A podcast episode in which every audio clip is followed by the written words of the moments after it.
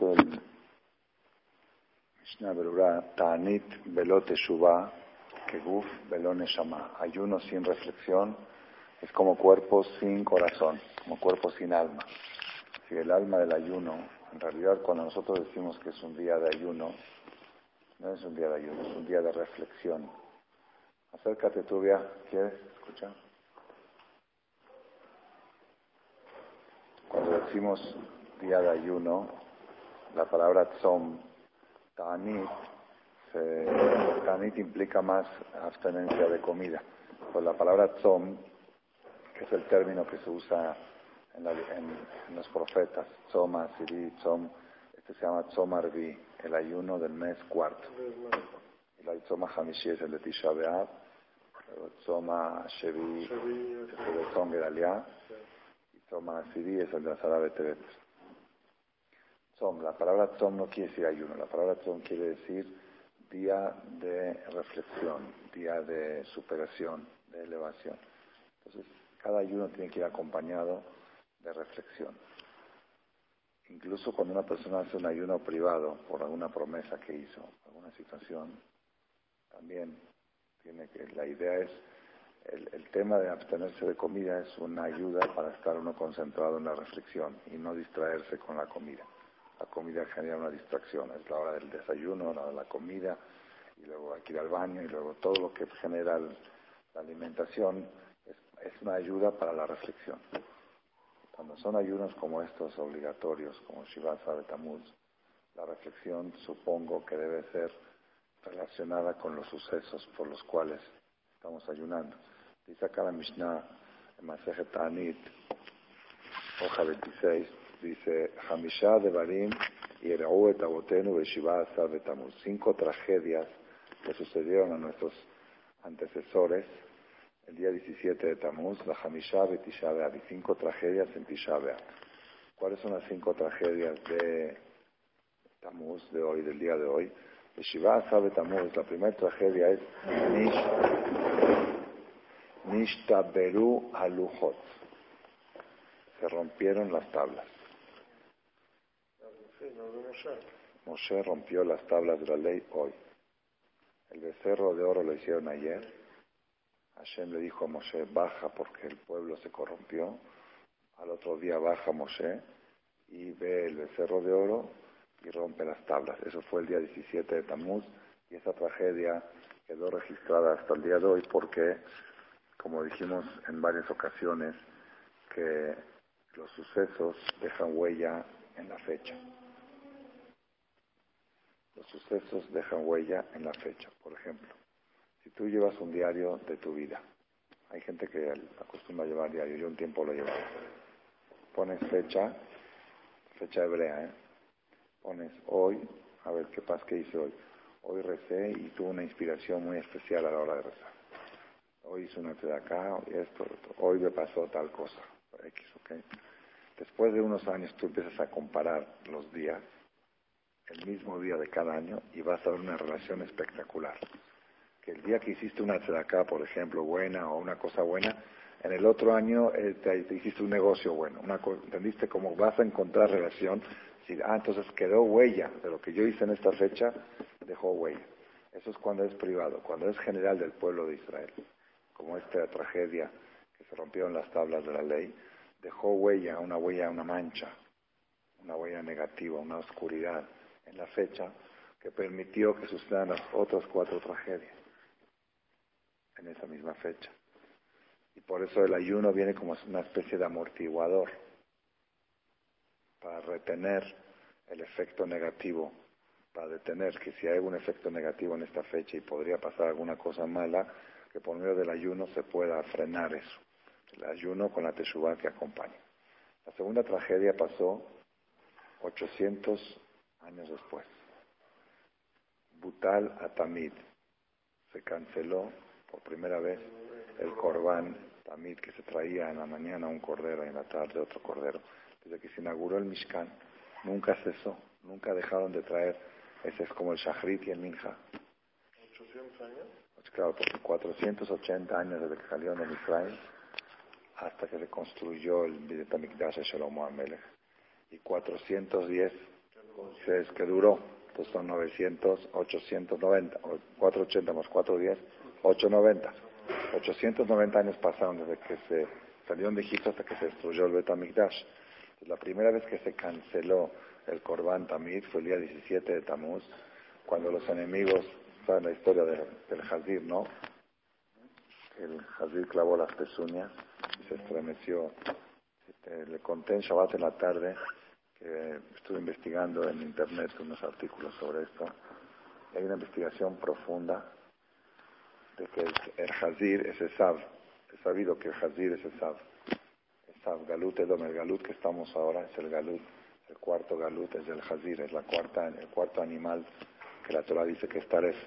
El camello, el conejo, la liebre y el Hazir. Cada uno representa uno de los cuatro exilios del pueblo de Israel. Y el cuarto, que estamos ahora, es Hazir. Ese es Galut Edom, se llama, de Esav. ¿Qué tiene que ver el Hazir con Esav? Porque el Hazir es kosher por fuera y taref por dentro.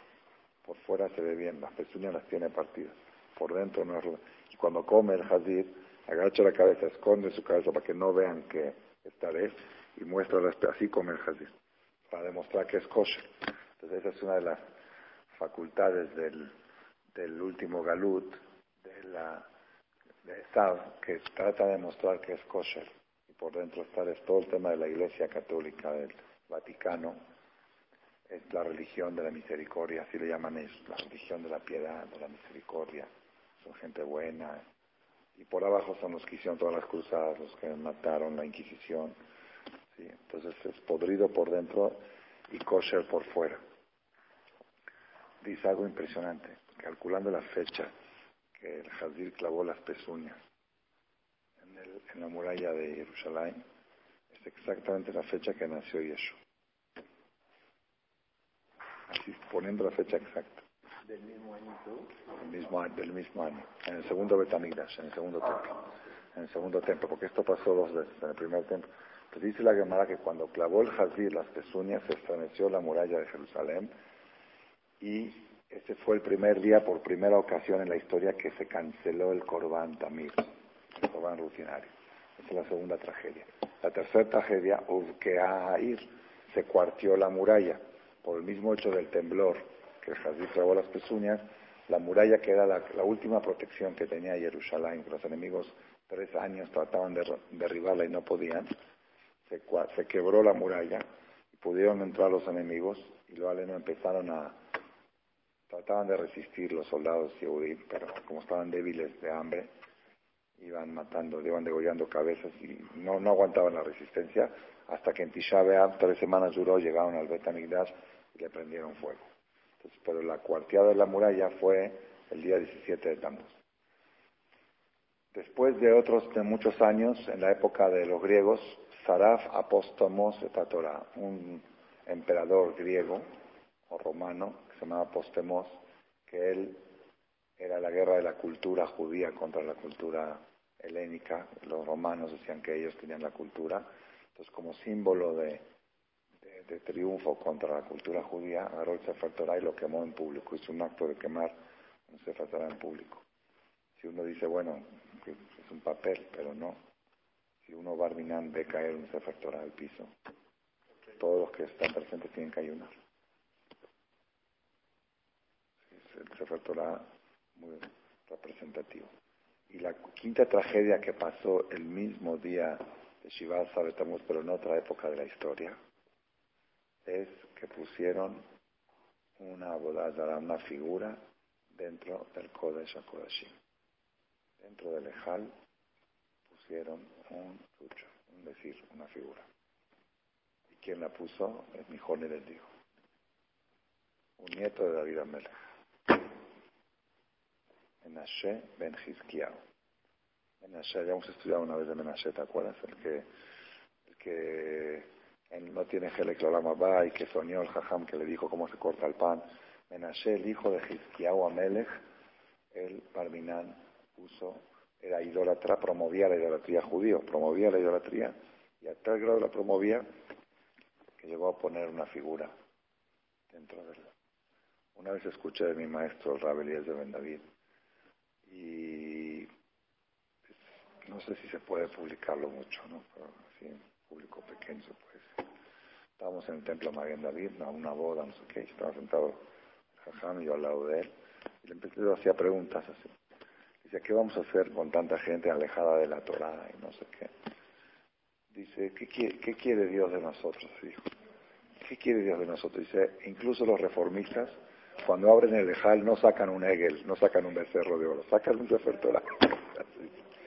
No sacan una, una idolatría. Como diciendo, no hemos llegado tan mal como, como, el, con todo y con todos los, problemas que hay, abren el, el Ejal y sacan un Sefer Torah. No sacar otra cosa más que eso. Bueno, es una, es una forma de defender y abogar por el bien del pueblo de Israel. Pero el Sefer Torah, este, hay dos formas de pisar un Sefer Torah. Una es pisándolo y otra es haciendo en contra de lo que dice ahí. Como le dijo una vez un jajá, el Rabban lo dijo en una conferencia a uno que le estaba preguntando le dijo que él hace, él hace adus el viernes a la noche y luego se va a la discoteca o no sé qué. Le dijo, pues agarra un Sefer Torah, ponlo en el piso y písalo, baila encima de él. Dice, no, ¿cómo crees que voy a hacer eso? Dice, lo que haces es peor, porque estás bailando encima, estás, estás pisoteando el Shabbat, pisoteando la Torah. Entonces, esas cinco tragedias, vamos a repasarlas otra vez. La primera, las tablas de la ley que se rompieron hoy. La segunda, se canceló el Corban Tamir por primera vez en la historia. La tercera se cuartió la muralla de Jerusalén. La cuarta, Saraf apostoló se quemó, se quemó el Sefer Y la quinta, que Uamat Selem Baejal, se puso un Selem Baejal, una Budazara en el Ejal. ¿Cómo no se morían cuando entraron a Kodesh Tipo bueno, yo creo que ya la, la Kedusha había bajado mucho ya. Ya no ya no reposaba ahí Probablemente esa sea la respuesta, si no es una pregunta muy buena. Si el Cohen Gadol en Kippur entraba con un pensamiento que haya fulminado, ¿cómo pudo entrar este y También el enemigo dice que entró Titos, entró y clavó una espada antes de quemar el Ejal. Clavó una espada en el Ejal y salió sangre. ¿No sabías eso? Y pensó Balminán que pudo matar a Dios. Clavó una espada en el, en el Kodesh y salió sangre que Dios da lugar al que se quiere equivocar. Da lugar para que, como, como Bilán, como todos ellos, que le dije a Chava Caín, le escribiéndole, ¿la te escribiste con él? Le pregunté, ¿ya estás en Roma? ¿Ya fuiste al portón de Titos? Te dijo, ¿tú que le dije eso? No, pero ahí. Hay, un arco, el arco de Titos. No, yo nunca estuve ahí. Pero hay un arco de Titos. Titos de la época de Roma. ¿Cómo? ¿No dejan acercarse? ¿Por? Le pregunté a Chava, ¿fuiste? Me dice, no, están ahí yendo a ferias, los niños, no sé qué, hace mucho calor. Dije, ve, ve al portón de Titos. Me dice, ¿para qué? Ah, bueno, pues cuentan que el Rab de Ponevich, el que fundó la yeshiva más grande del mundo, la yeshiva de Ponevich, la que está en Beneverac, ¿la conociste? No, son 1.500 alumnos ahí estudiando, camisas blancas así moviéndose, escuchar el Shema de 1.500 personas gritando, Shema Israel, bueno, es una maravilla, algún día hay que ir. El que construyó esa yeshiva, Rab Kahneman, que era Rab de la ciudad de Ponevich en Rusia, este, cuando fue, iba a juntarse de acá a, todo, a toda Europa. Y la gente lo conocía desde antes del holocausto. Conocían como Rab Grande, le daban de acá porque era admirado desde antes. Había una señora en Londres que le daba un millón de dólares cada vez que iba. Si era millonaria ella y se acordaba de él de Ponevich. Entonces él fue a Italia también, en Italia también tenía donador. Fue a Roma. Le dice al chofer, llévame al portón de Titos. Dice, ¿para qué quiere? Dice, llévame. Fueron allá, que dicen que está enterrado ahí. Parece que le habían hecho ahí como tipo como una, como una tumba y ahí arriba hicieron el arco. Así Dice que golpeó en el arco el jajam.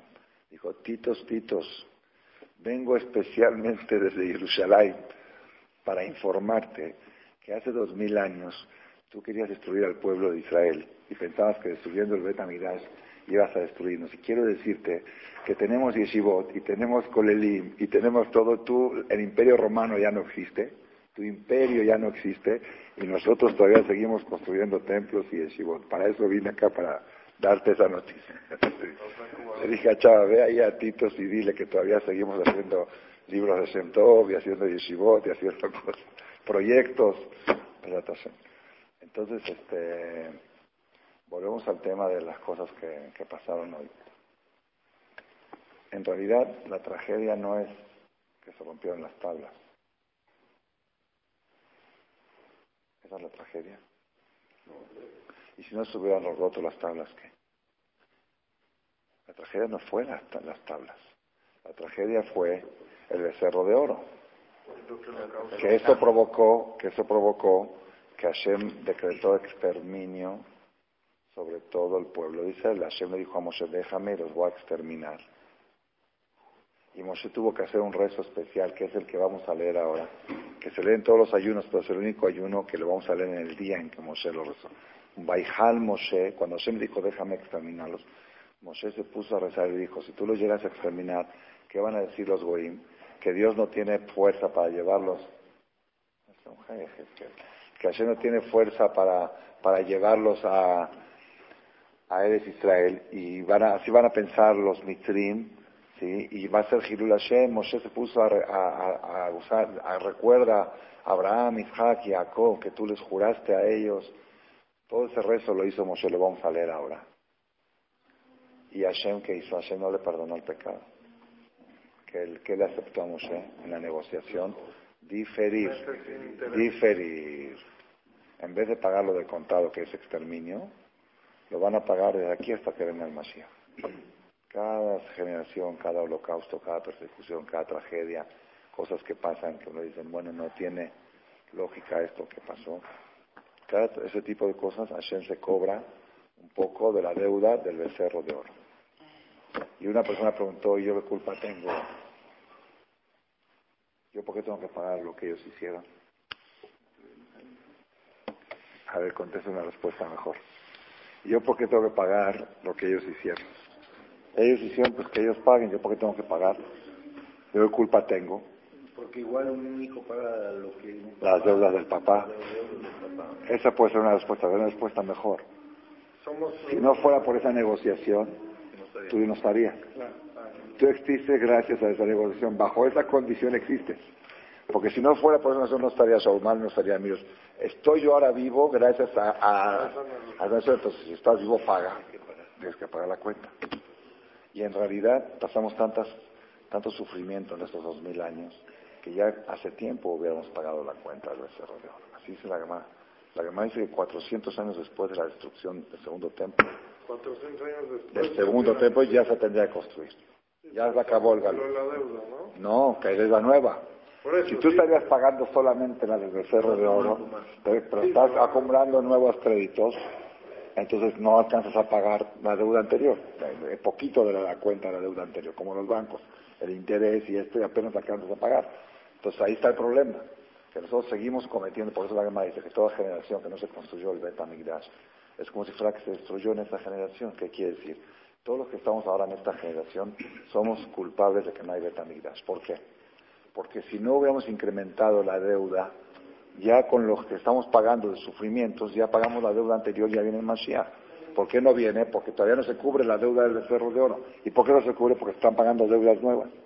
¿Entendieron cómo está la cadena? Entonces la tragedia no es las tablas. La tragedia es el egel, el pecado, la falta, como dice la Gemara, que es insólito una novia que sea infiel debajo de la jupá. La Gemara dice debajo de la jupá. Todavía no había acabado la boda. Y que la novia se vaya con otro. Que el pueblo Israel se vayan con una boda Zara. Entonces, eso es lo que había que... Y si hubiéramos conmemorado eso, tendría que hacer el ayuno ayer, no hoy. Porque eso fue ayer. El becerro de oro fue el 16 de Tamuz. La ruptura de las... Por eso digo, entonces, porque estamos celebrando la ruptura de las tablas, no el becerro de oro. Y las tablas se rompieron hoy. Pero la tragedia no fue esa, la tragedia fue que el hecho de que fue un infiel. ¿Cuál es la respuesta a esta pregunta? Hay una conferencia que la recomiendo mucho, que la escuchen. Y la verdad yo tenía pensado hoy venir más temprano y, a- y escribir 10 aprendizajes del becerro de oro. 10 mensajes reflexivos que la persona puede llevarse con él y aplicarlos para su vida real. Una de siete, ¿no? Siete dice ahí. El avión. Esa la que escribió yo, sí, la escuchaste. Eran siete, pero luego está agregada. ¿Hoy la escuchaste? Y luego está, a ver, vamos a repasar. A ver, la primera. La primera es de... Está buena, porque esta que la escuchó. ¿Está en el CD? ¿Está en el MP3? En el CD. A ver, siete aprendizajes, luego agregué tres nuevos. Uno es que no confiar en los milagros. Uno dice, si yo viera a Dios, yo estaría seguro que voy a respetar, voy a ser religioso. Ahí está que estos vieron y escucharon a Hashem y lo vieron a Hashem, más, más, más revelación que esta no hubo en la historia. Y en menos de cual, no les duró ni 40 días. Pues que no diga la persona, que no se justifique. Yo no soy religioso porque no vi milagros. Estos vieron milagros y aunque te pasen milagros, tú vas a decidir si vas a usar ese milagro para superarte o vas a ser pasajero y sigues igual o peor que antes. Es el primer mensaje del becerro. El segundo, ¿por qué Moshe rompió las tablas abajo y no las rompió, no las rompió arriba?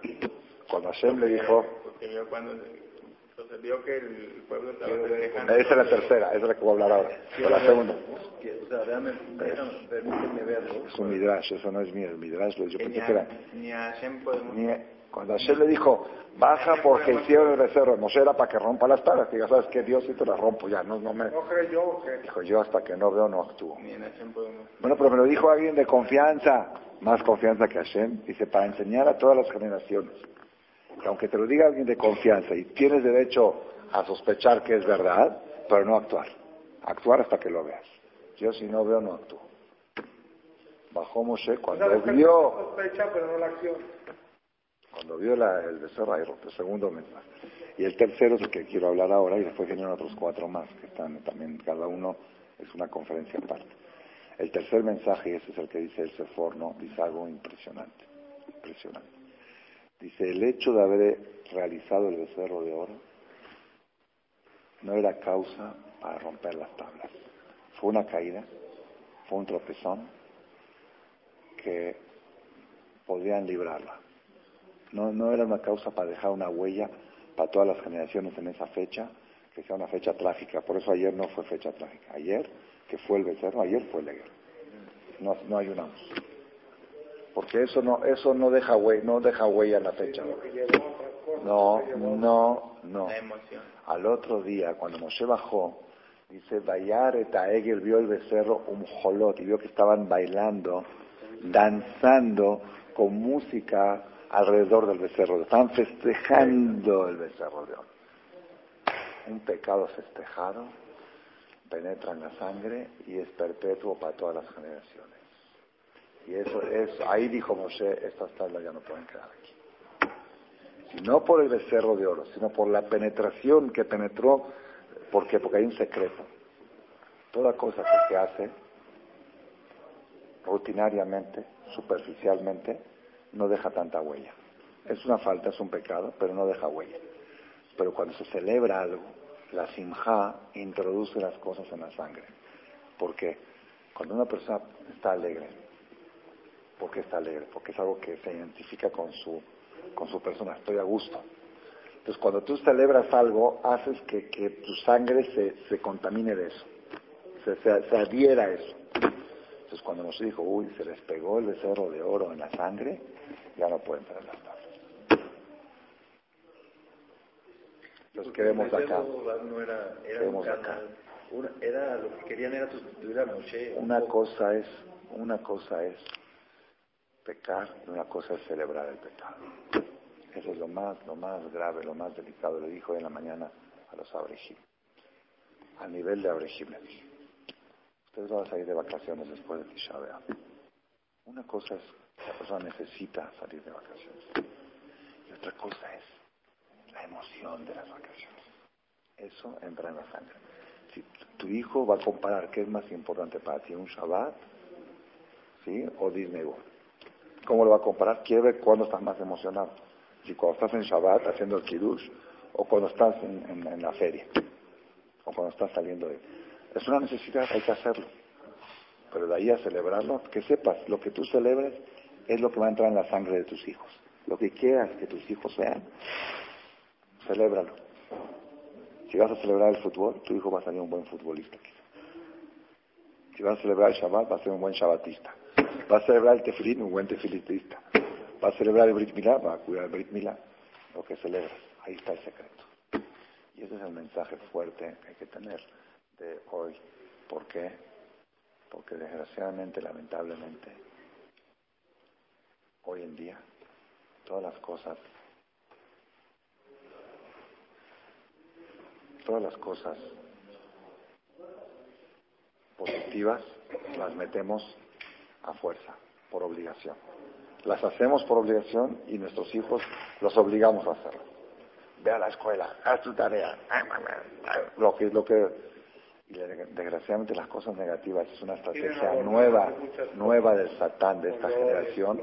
Todo la maldad, la infidelidad, la droga, este, el asesinato, la violencia, todo viene en comedia, en, en película con música de fondo. Entonces, ¿qué esperanza tiene la próxima generación? Que nuestros hijos van a respirar la maldad con música y la bondad con agresión. Ahí está el problema. Cuando habla, cuando habla de la destrucción, y eso provocó que se canceló el Tamid, todo es consecuencias.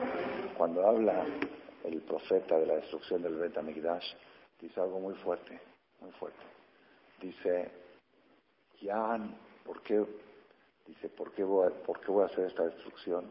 Ya Nigasha Amazela, y dice, así se pasó, porque este pueblo se acercan a mi servicio, Befil Ubisfatav Kibeduni, con su boca y con sus labios me honran, pero el corazón lo tiene muy lejos de mí. Dice Dios. Vienen, me rezan, me cantan, dicen primero Dios, gracias a Dios. ¿A dónde vas a ir? A Las Vegas, primero Dios. Primero Dios, ¿pensaste en Dios antes de ir a Las Vegas? ¿Pensaste si Dios quiere, si Dios, si Dios está de acuerdo, si Él te puede acompañar ahí? ¿Entendiste? Entonces, ¿qué pasa? Todas las mitzvot que hacen las hacen superficial y los pecados los hacen profundo. ¿Entendiste lo que pasa? Si la persona peca superficial y mitzvot profundo, la libra. Por si es al revés, la mitzvot se convirtieron en rutina. Tefilín por rutina, tefilá por rutina, kosher por rutina, shabbat por rutina. No hay interiorización de las cosas. Entonces ahí es cuando, ahí es cuando no podemos seguir adelante y viene la destrucción. Así dice el pasuk que Hashem destruyó el Betamigdash. ¿Por qué? porque hacían las cosas de manera superficial. Hay un el paso dice, Batehi iratamoti mitzvat anashim melumada. Hacen las cosas por tradición. Yo soy tradicionalista. ¿Qué es tradicionalista? Hago a en Shabbat, ¿por qué? Porque mi papá lo hace. No sirve. Eso no sirve. Si tú dices lo hago porque pues, pues ni modo, es la tradición, hay que hacerlo, pues ni modo, hay que tomar cuatro copas a noche de pesa, ni modo, hay que comer matzá, ni modo, hay que ayunar, ni modo, ni modo, ni modo. Eso no, eso no, eso no es la religión. La religión es estoy esperando que llegue chaval porque yo trabajo toda la semana para la hora de la luz, para eso existo. Y mi hijo lo tiene que ver reflejado en mi cara. Entonces la destrucción del Betamigdash vino por eso. Y ahora viene la, continuación. ¿Y por qué las mitzvot se convirtieron en rutina y no estaban en la sangre? Porque lo hacían sin la simja, sin la alegría que lo tiene que acompañar. Y por otro lado, el becerro de oro lo hicieron con alegría. Entonces ese es el mensaje que tenemos que tener, uno de los mensajes reflexivos del día de hoy. Tú decides qué quieres que sean tus hijos. Agarra un papelito y apunta. ¿Qué quieres que sea tu hijo? ¿Un buen doctor? Pues cada vez que haga algo de medicina, celébrale, festéjalo quieres que sea un, un, reventado, pues cada vez que se reviente, festéjale. Es decir, pon, pon las cosas que quieres que sea y esas cosas celebras. Y las otras cosas las tienes que hacer porque las tienes que hacer. Tienes que ir a Disney porque tienes que ir porque así es la onda y todos van, un ejemplo. No muestres tanta emoción. Un tal boleto de avión. Me dijo mi yerno, eh, Tawil, su papá, San Tawil, de David. Dice, los hijos le preguntan, papá, ¿dónde vamos a ir de vacaciones? Así dice, que a las 2 de la tarde van a salir en el vuelo a Los Ángeles y a las 8 de la mañana los hijos todavía no saben dónde van. De repente dice, vámonos, así le dice, vámonos, para no crear la emoción. Eh, no, esto no es emoción, esto es una necesidad. Tenemos que ir a descansar una semana, 10 días, pero no, no hacer fiesta de esto, no crear esa expectativa. Eso hay que crearlo para Shavuot, la expectativa de que ya llegan los jóvenes, que ya llega. A mis hijos yo siempre los tengo colgados de eso. cuando papi me compras esto, en Rosh después cuando sea Rosh Entonces el niño está esperando siempre eso porque eso es lo que le trae regalos y le trae juguetes. Entonces siempre que la expectativa esté alrededor de las cosas que tú quieres inculcar a tus hijos. Ese es un mensaje. Y por otro lado, cuando por desgracia o por, o por falta de conocimiento, porque tienes que hacer cosas que sabes que no son correctas, pues las tienes que hacer por Shalom Bait o por esto sin celebrar. Hazlo serio. Tampoco deprimido, pero sin celebrar. Es una cosa necesaria, como cuando entras al baño. Alguien entra al baño cantando. ¿Por qué no? Porque pues hay que hacerlo. De la tisbía, hay que, si está, hay que comer, hay que, hay, que, hay que hacerlas. Hay que hacerlas porque hay que hacerlas. Pero las cosas que de veras valen hay que celebrarlas. Es un mensaje fuerte para hoy, Hashem, para llevarnos con nosotros.